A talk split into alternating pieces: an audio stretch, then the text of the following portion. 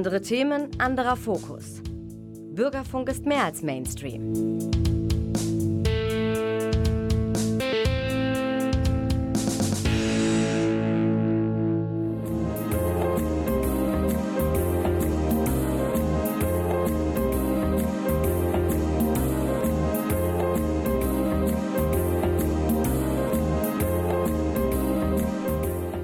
Der Lesewurm. Neues vom Buch, Hörbuchmarkt und aus der Kultur.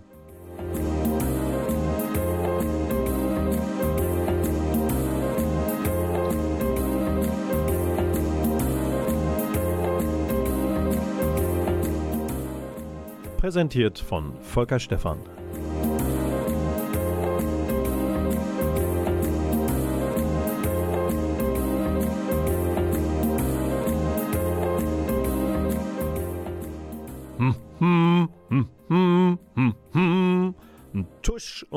Und Hallermarsch, auch von der Pappnase Klaus Blödo in der Technik. Natürlich feiert der Lesewurm. Herzlich willkommen zu unserer Kultursendung, die einmal im Monat hier auf Antenne Münster ausgestrahlt wird. Natürlich feiert der Lesewurm den Karnevalsauftakt in diesem närrischen, westfälischen Münster, der Wiege der Fastnacht, des Frohsinns und der guten Laune. Dem wollen wir uns natürlich nicht verschließen. Und was so abgeht wie Karneval in Westfalen, ist im Buchmarkt, sind das Bestseller. Der Lesewurm im November kümmert sich an diesem 11. im 11. knapp 11 minus 2 Stunden nach Auftakt der närrischen Session um sehr sich gut sehr sich sehr gut verkaufende Bücher, Hörbücher und auch Comics. Wir haben auch ein paar ernstere Themen dabei, den ein oder anderen Kulturtermintipp hier für unsere wunderschöne Stadt Münster. Beginnen möchte ich allerdings mit dem ersten Bestseller der Sendung. Und der steht hier vor mir in einem DIN A4-Format und in grüner Schrift auf weißem Untergrund steht die weiße Iris. Was habe ich also hier? Den neuen Asterix, der sich wie Hulle verkauft, erscheint bei Egmont, Ehapa, Media. Es sollen an die, ja, ich glaube, mit dem neuen sind es wahrscheinlich jetzt weit über 400 Millionen Comic-Alben, die auf der ganzen Welt von den beiden Galliern Asterix und Obelix als Hauptfiguren verkauft worden sind. Die Weiße Iris ist Band 40. Und die Väter dieses Comics gibt es natürlich nicht mehr. Den Text hat diesmal Fab Caro besorgt, die Zeichnungen erneut Didier Konrad. Und was haben wir hier in diesem Bestseller? Alles anders. Aufbegehrende Frauen in unserem bekannten gallischen Dorf, Männer, die in ihrer neuen Rolle nicht so ganz klarkommen und die, der Auslöser dieses ganzen, dieser Identitätskrisen im Dorf ist Visus versus, äh, eine Art römisches, trojanisches Pferd, ohne zu viel vorwegnehmen zu wollen, aber er kommt als Friedensstifter, als Aussöhner. Er pflanzt Ausgleich, Harmonie, Toleranz, Friedfertigkeit und auch Fisch statt Fleisch Gedanken in die Gallier dieses berühmten Dorfes. Und die müssen damit erstmal klarkommen. Auch, dass es auf einmal von Trubadix ein Konzert gibt, wo anschließend nicht die Fäuste untereinander fliegen, weil das so herzzerreißend schlecht intoniert ist. Alles ertragen. Diese Gallier im Dorf. Nur eins nicht. Das gute Mine, die der Ehe jetzt einmal kurzfristig überdrüssig gewordene Frau des Häuptlings Majestix, dass diese gute Mine mit dem Typen Visus Versus, der die weiße Iris am Revers trägt, mit nach Lutetia geht, dem heutigen Paris. Und dass dieser Junge nicht den Frieden und die Toleranz eigentlich in das gallische Dorf bringen will, das erfahren wir dann ganz am Ende von Die Weiße Iris, unserem ersten Bestseller im Lesewurm, der November-Sendung. Und wir gehen zur ersten Musik über. Die Musik stammt von einem deutschen Schlagzeuger. im Jazz zu Hause. Wolfgang Hafner, der hat ein eigenes Album rausgebracht in diesem Jahr namens Silent World bei Act Music, dem deutschen Jazzlabel. Und wir hören den Song Rise and Fall von diesem Album und äh, unterstützt wird Wolfgang Hafner dabei von Nils Landgren, schwedischen Posaunisten. Und wenn wir ganz genau hinhören, hören wir auch den Gesang von Alma Naidu, Rise and Fall.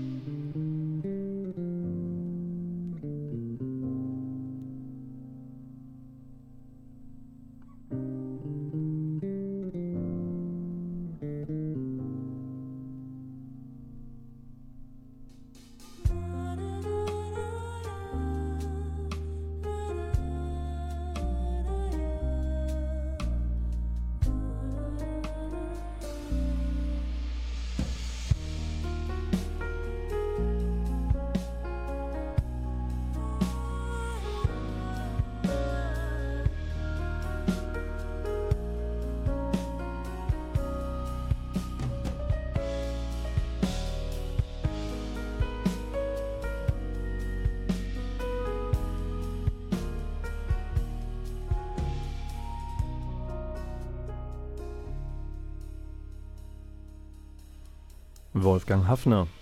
Schlagzeug mit Nils Landgren an der Posaune, Alma Naidu im Gesang und weiteren Musikantinnen und Musikanten. Herzlich willkommen zurück in der November-Ausgabe des Lesewurms, der sich um Bestseller kümmert, aber auch um Bücher mit ernstem, sehr ernstem Hintergrund. Und jetzt haben wir da eins aus dieser Rubrik, nämlich Niklas Frank zum Ausrotten wieder bereit heißt sein Titel mit dem Untertitel Wir deutschen Antisemiten und was uns blüht erscheint bei J.H.W. Dietz Nachfahren. Und dieses Buch beginnt gleich mit einer Provokation, denn es sei der eine Million Demokratinnen und Demokraten in Deutschland gewidmet, auf das sie aufbegehren und auch den schlafenden Rest wachrütteln. Die Demokratie in Deutschland getragen von nur einer Million, die ihr anhängen. Das äh, klingt erstmal schwer verdaulich. Niklas Frank bemüht sich aber in seinem Buch auch überhaupt nicht um, um Ausgleich, um einen toleranten Ton. Das hat er im Grunde nie oder selten gemacht. Vielmehr ist er ein Getriebener seiner Abstammung, will ich es mal sagen, im positiven Sinne getriebener, denn er ist, was er sich nicht aussuchen konnte, einer der Söhne von Hans Frank, dem sogenannten Schlechter von Polen. Hans Frank war in der Besatzungszeit während des Zweiten Weltkriegs dort in Polen der Generalgouverneur von Hitlers Gnaden. Und Niklas Frank, der Sohn und Autor des vorliegenden Buches, hat stets mit seinem Vater, dem Menschenfeind und glühenden Nazi, abgerechnet, auch in anderen Veröffentlichungen. Und jetzt sieht Niklas Frank Deutschland wieder auf dem Weg in eine dunkle Vergangenheit. Das Erstarken der AfD zum Beispiel ist für ihn kein Warnhinweis, sondern eher ein Alarmsignal. Und Frank unternimmt in seiner Wortwahl nicht ansatzweise den Versuch, mäßigend in eine politische Debatte mit den Rechtsaußenkräften der Republik zu gehen. Er geht nicht jenen auf den Leim, die die Probleme der Republik zum Beispiel in Geflüchteten sehen, die bei uns Schutz suchen. Vielmehr benennt Frank den undemokratischen, rassistischen Geist dahinter.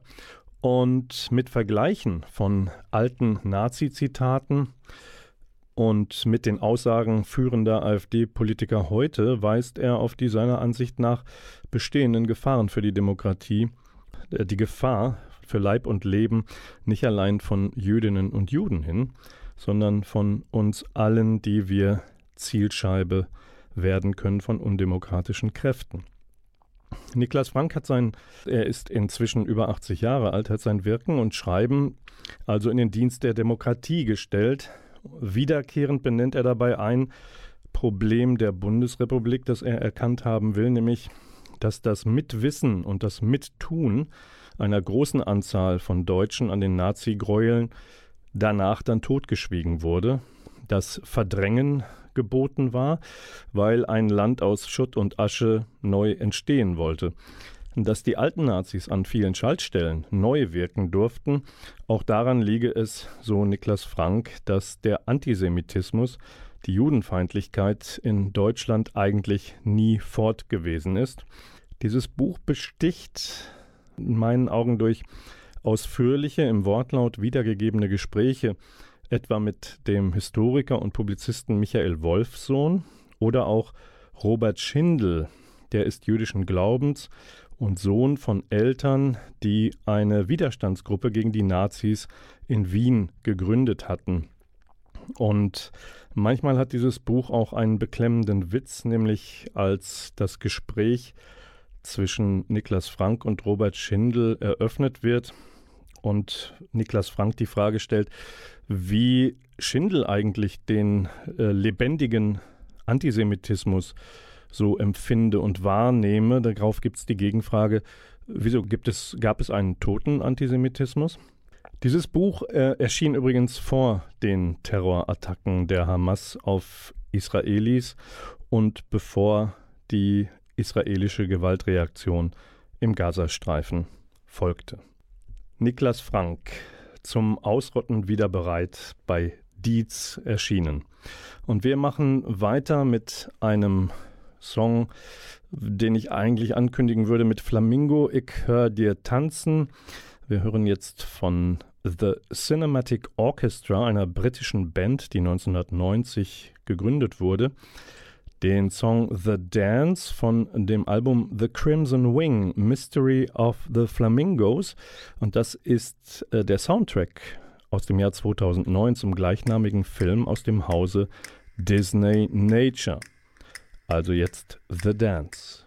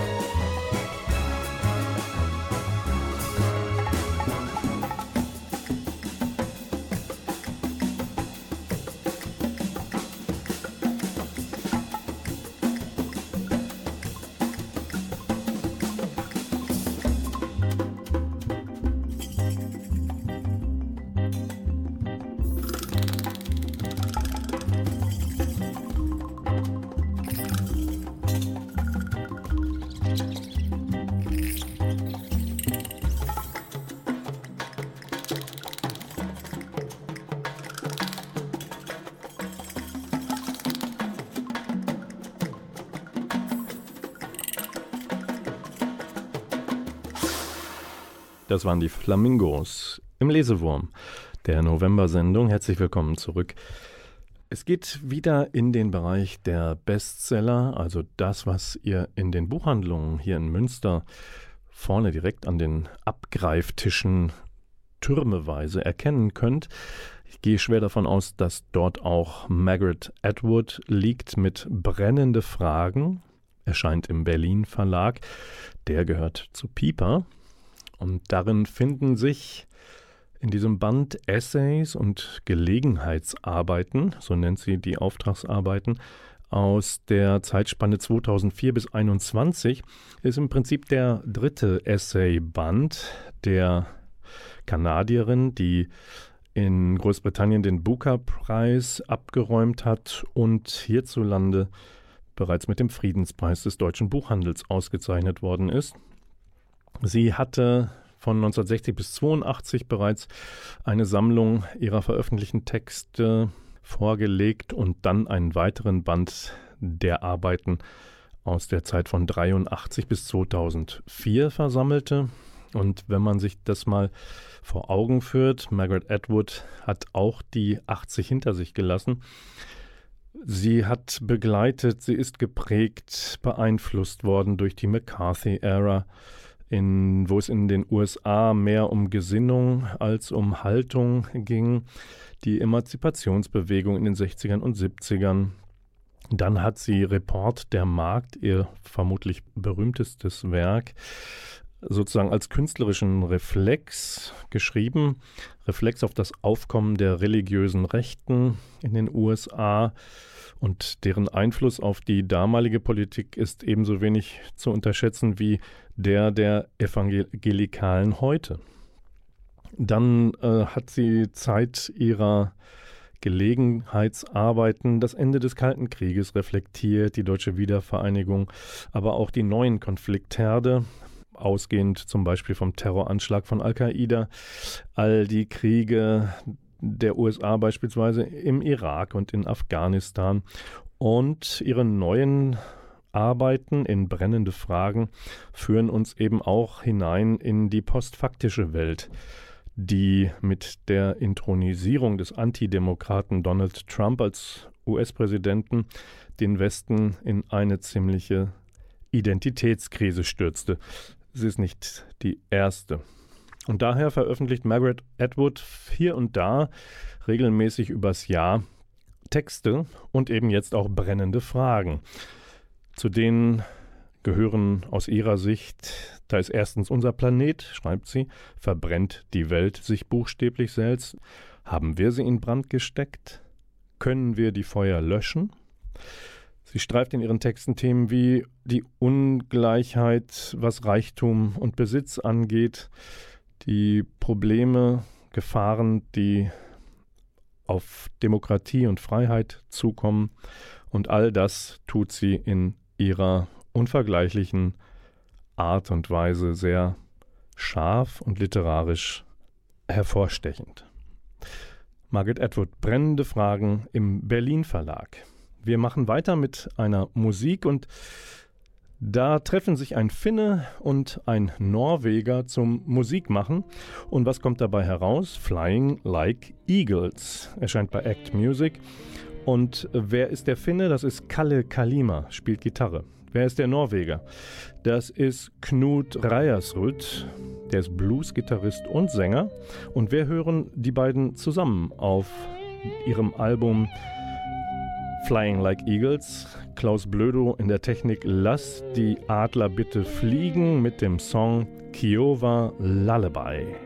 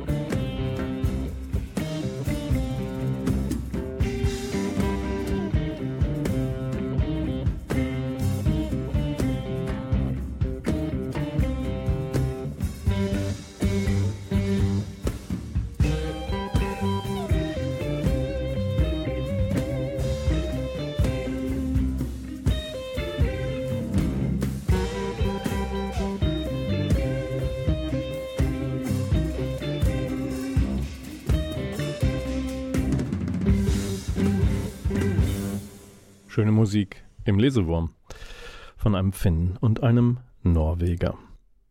Wir kommen zu der beliebten Rubrik, die dem Klaus Blöder in der Technik und mir, Volker Stephan, am Mikrofon immer unglaublich viel Spaß macht, weil irgendwann kommen dann auch die Stimmen der anderen zu Wort. I fine, I fine. Ihr wisst, die ihr unsere Sendung seit Jahren mitverfolgt und ihr treu seid. Wir sind bei den Hörbuch Top 5, die Charts des Monats November. Und da sind wir gleich bei Platz 5. Bei Hörbuch Hamburg erscheint Enne und ihre Brüder, die Geschichte meiner Mutter. Das Buch ist aus der Feder von Reinhold Beckmann und er liest es auch gemeinsam mit Julia Nachtmann ein. Und dieses Buch wurde als Buch für den Frieden gewürdigt. Reinhold Beckmann kennt ihr vielleicht als Sportjournalisten, später TV-Moderator.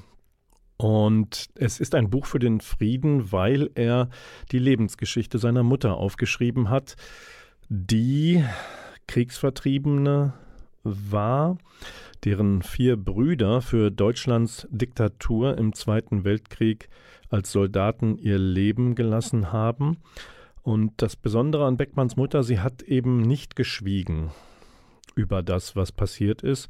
Sie hat Vertreibung und Verlust stets thematisiert und das ist nicht ganz gewöhnlich für die von Verdrängung geprägte Nachkriegszeit.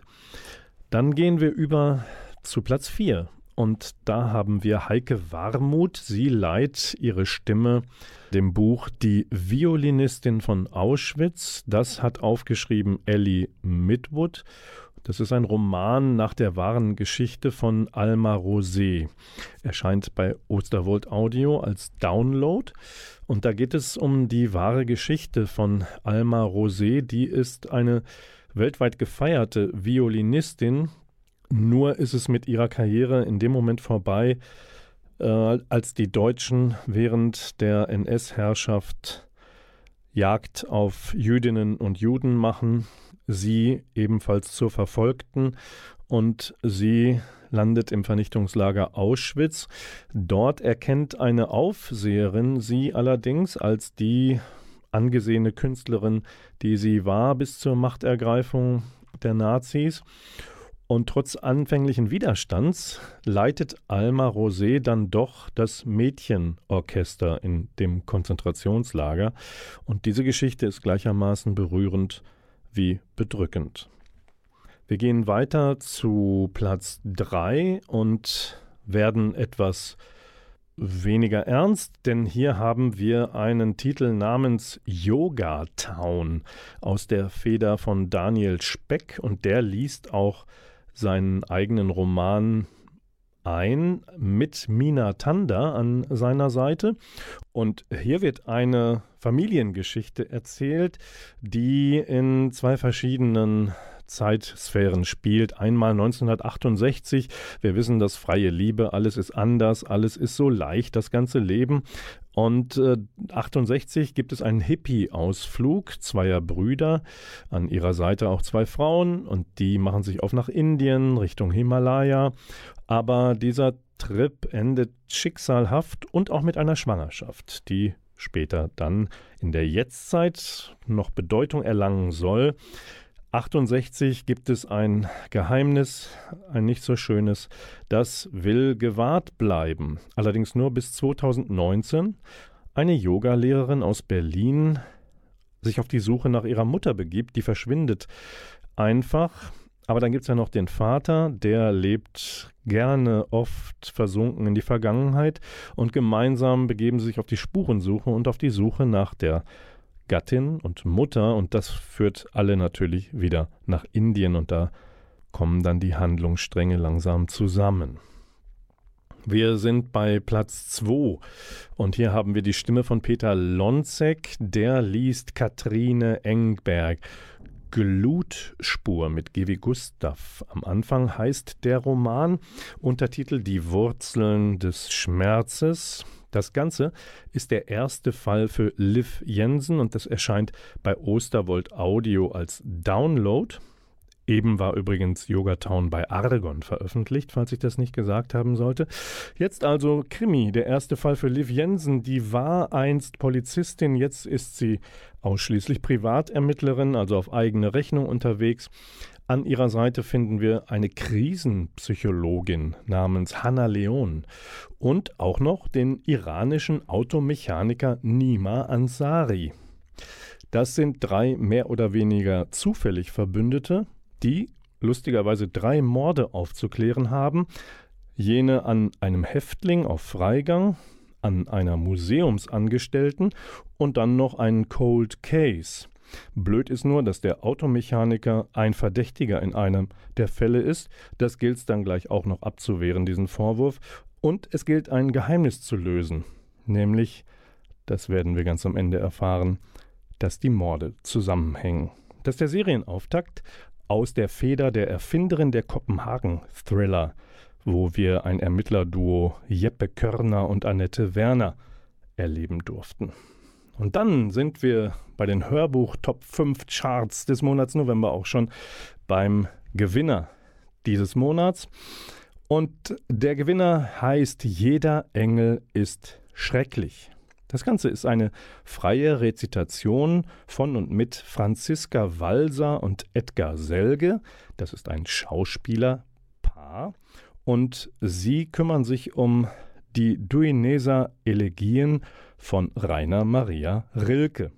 Das Schöne daran ist, dieses Werk von Rilke ist sozusagen mit Geburtswehen entstanden zwischen 1912 und 1922. Rilke rang sehr lange mit seinem Werk.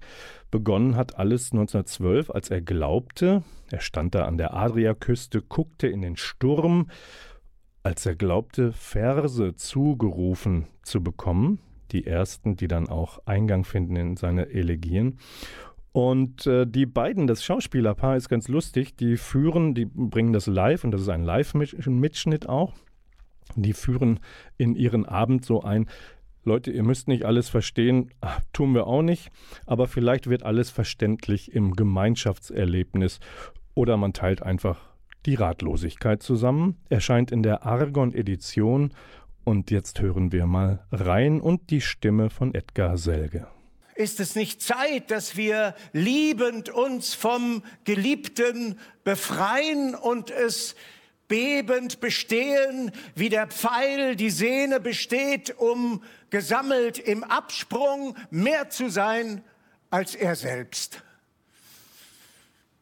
Denn bleiben ist nirgends. Stimmen Stimmen.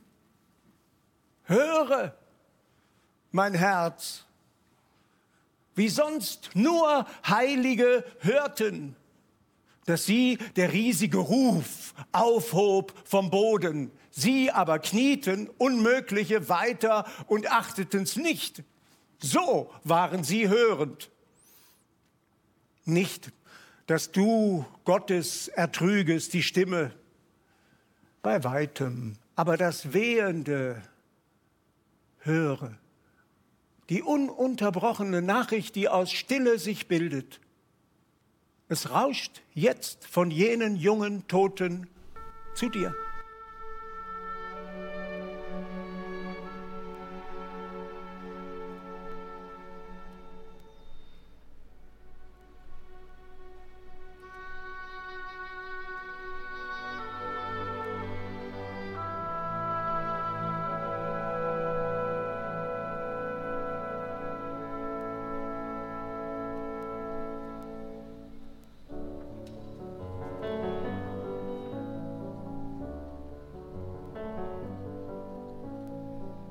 way.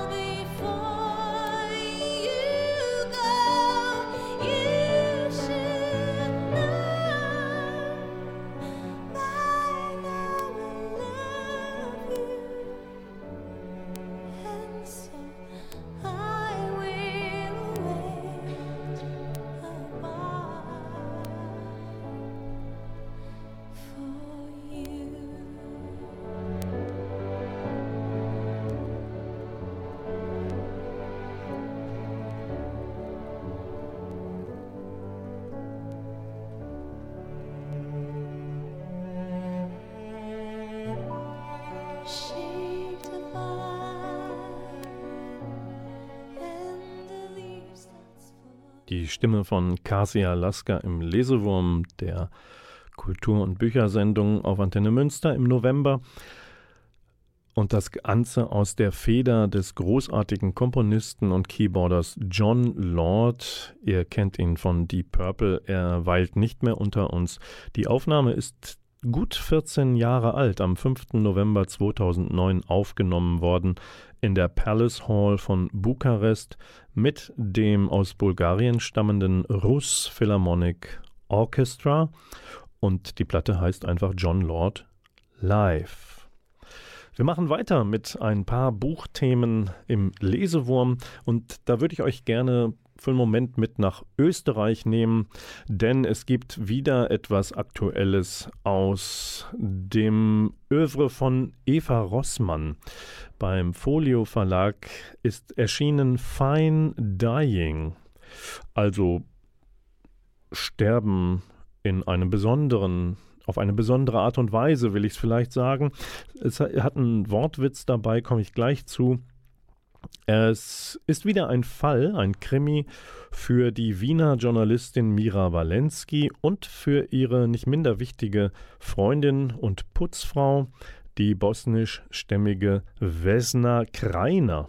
Und die beiden bewegen sich diesmal durch die Gastronomie, durch Etepetete-Küche und was da Sterne also die Macht der öffentlichen Meinungen ausrichtet, bewirkt, wenn es darum geht, wer sich zu den Fine Dining Restaurant, Restaurants zählen darf.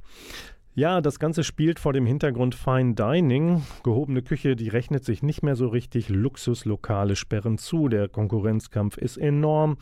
Der Fachkräftemangel, also Servicearbeitskräfte, der ist ebenfalls riesig. Und das Ganze betrifft auch das Gasthaus Apfelbaum. Nett und gemütlich und gut, bis der syrische Hilfskoch erstochen aufgefunden wird. Und dann müssen Mira und Wesner wieder ermitteln. Und das Ganze ist ein packender Insider-Krimi. Warum eigentlich Insider? Weil Eva Rossmann, die Autorin, nämlich weiß, wovon sie schreibt.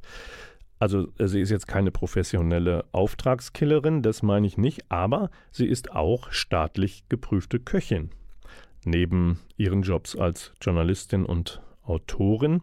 Sie hat nämlich irgendwann mal für ihren Krimi ausgekocht, vor 20 Jahren recherchiert und seitdem arbeitet sie im Haubenlokal von Manfred Buchinger ab und an.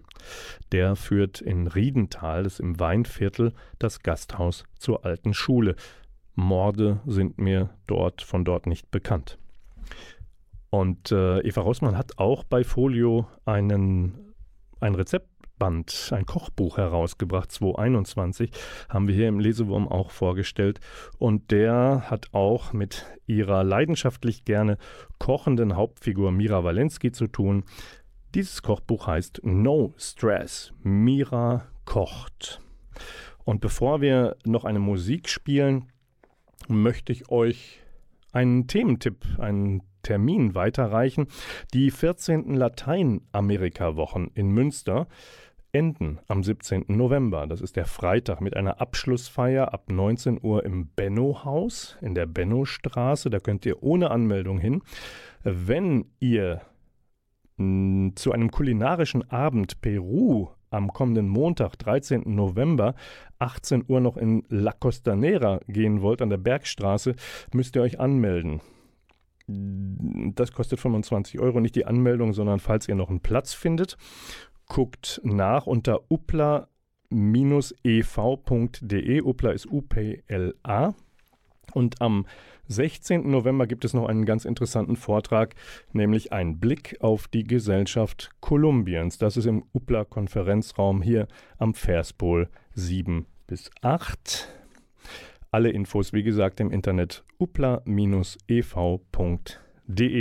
Und jetzt werfe ich euch noch einen Bestseller zu, nämlich wie könnte es anders sein? Sebastian Fitzek hat seinen jährlichen Thriller rausgebracht und diesmal geht es um Marla Lindberg und es ist so ein klassisches Setting, irgendwo in den Alpen verschneit, abgelegenes Berghäuschen. Du kriegst eine Einladung dahin. Komischerweise ist niemand da.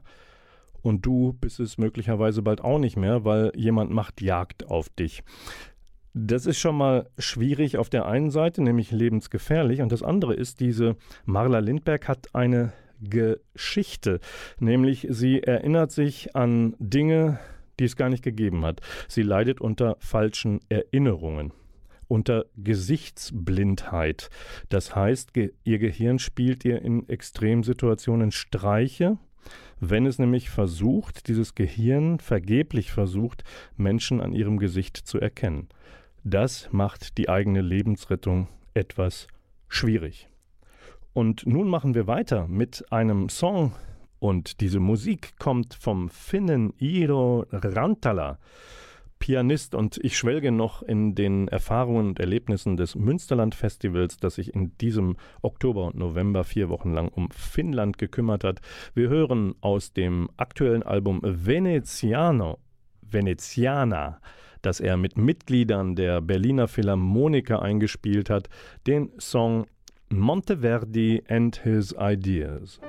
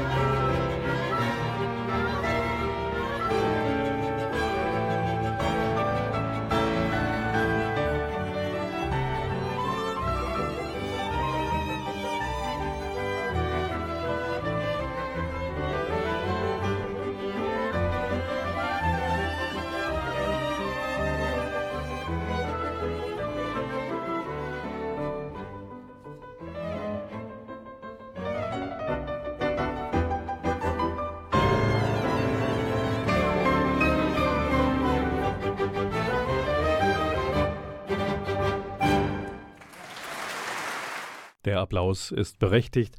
Vielen Dank, aber die Sendung ist noch nicht ganz zu Ende, denn der Lesewurm reicht jetzt noch zwei brandheiße Bestseller an euch weiter. Einmal bei Knauer erschienen Markus Heitz, Die schwarze Königin. Das ist nach Sebastian Fitzek die Einladung. Der zweite aktuelle Bestseller aus dem Hause Drömer Knauer, Markus Heitz, den kennt ihr als Fantasy-Autoren. Und stellt euch vor, ihr seid hineingeboren in eine Familie, die einst den Vampiren den Kampf angesagt habt. Also ein paar Jahrhunderte her. Und dann macht ihr heute in der Gegenwart Urlaub in Prag und die Blutsauger machen Jagd auf euch. Im Hier und Jetzt weil ihr nämlich möglicherweise noch in Kontakt mit einer Herrscherin steht, die großes Wissen über Magie und Alchemie angehäuft und bewahrt hat. Ja, und dann steckst du auf einmal mitten in den Wirren dieses Mittelalters und bist Hauptfigur in einem Vampir-Thriller aus der Dark Fantasy Schmiede von Markus Heitz. Und dann habe ich noch, ihr könnt nicht drum rumgehen, von Jo Nesbø, Das Nachthaus erscheint bei Ulstein. Und der norwegische Großmeister der Spannung hat jetzt eine merkwürdige Geschichte von zwei jungen Freunden, beide gerade so am Rande der Pubertät, würde ich mal sagen, 14, 15 Jahre alt. Und Richard wird beschuldigt, dass er seinen Freund Tom im Wald von einer Brücke in den reißenden Fluss gestoßen hat. Allerdings geht der Roman damit los, dass in einer Telefonzelle die beiden sind, beziehungsweise Tom, und Tom wird von dem Telefonhörer langsam aufgesogen. Also das ist so Splatter horrormäßig, kennt man von Jo Nesbø vielleicht nicht so. Ist es am Ende ein Horror-Thriller? Oder spielt wem da die Einbildung einen Streich? Oder wie schlimm ist es überhaupt? In jedem Fall gibt es die Auflösung in dem Nachthaus der dunklen Seite des Ortes Ballantine. Was geschah also in jener Nacht? Damit lassen Klaus Blödo in der Technik und Volker Stephan am Lesewurm-Mikrofon euch für einen Monat lang allein. Wir hören uns in der Vorweihnachtszeit wieder am 9. Dezember. 20.04 Uhr wieder hier auf dieser Welle von Antenne Münster und wir verabschieden uns mit einem Österreicher, schicken ihm Grüße ins Jenseits. Von Falco hören wir vom Plattenteller kommend Coming Home und das Ganze von der 35-Jahres-Ausgabe des Albums Emotional. Tschüss bis Dezember.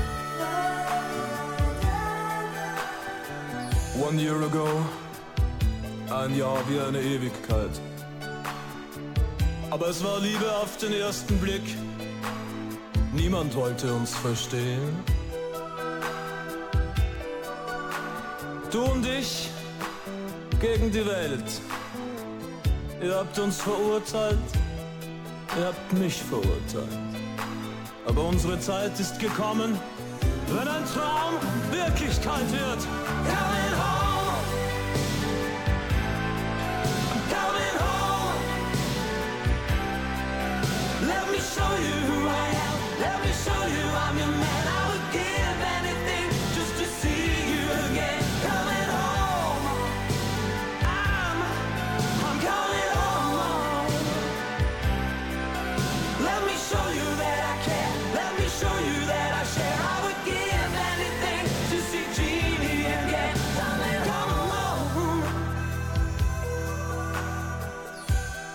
Du hast dich verändert. Wir haben uns verändert. Das Leben ist Veränderung. Denkst du noch an mich? Spürst du es noch? Für immer und immer. Bist du bei mir? Ich bin sehr nahe. Take care. Because